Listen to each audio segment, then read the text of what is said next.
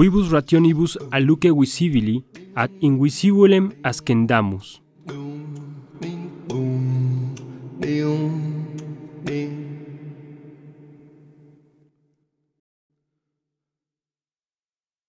Verum ne forte fingere pro arbitrior videamur, ubi substantiam quandam lucis incorporeae penitus, et divinae totiens affirmamus, consideratione dignum est, lucem anc oculis manifestam, esse non posse primam, tum quia proportionem aliquam habet cum corporeis oculis omnibus, vel quibus dam tum quia mobilis est, atque est in alio, et ex aliquo pendet.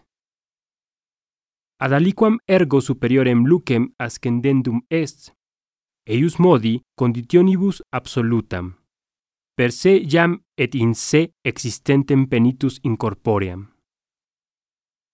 Quando quidem et haec manifesta nobis prope modum incorporea est, imaginumque similitur incorporearum causa. Nec ulis a stricta dimensionibus, vel divisionibus, vel mixturis.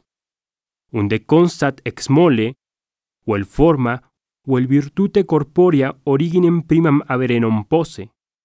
Anc igitur avet alluce corporibus altiore, ac supramodum ampliore, ut ita dixerim atque clariore.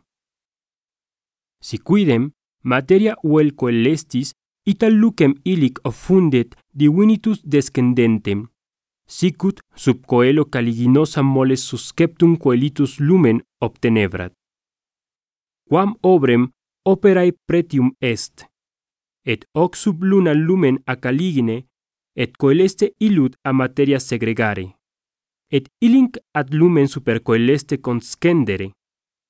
Ilinc rursus a rationali luce ad intellectualem ab ac ad intelligibilem ab ac pro viribus ad divinam. Ut regulata facie ducti videlicit ad homine spiritu a claritate gradatim in claritatem in eandem imaginem transformemur. Boom.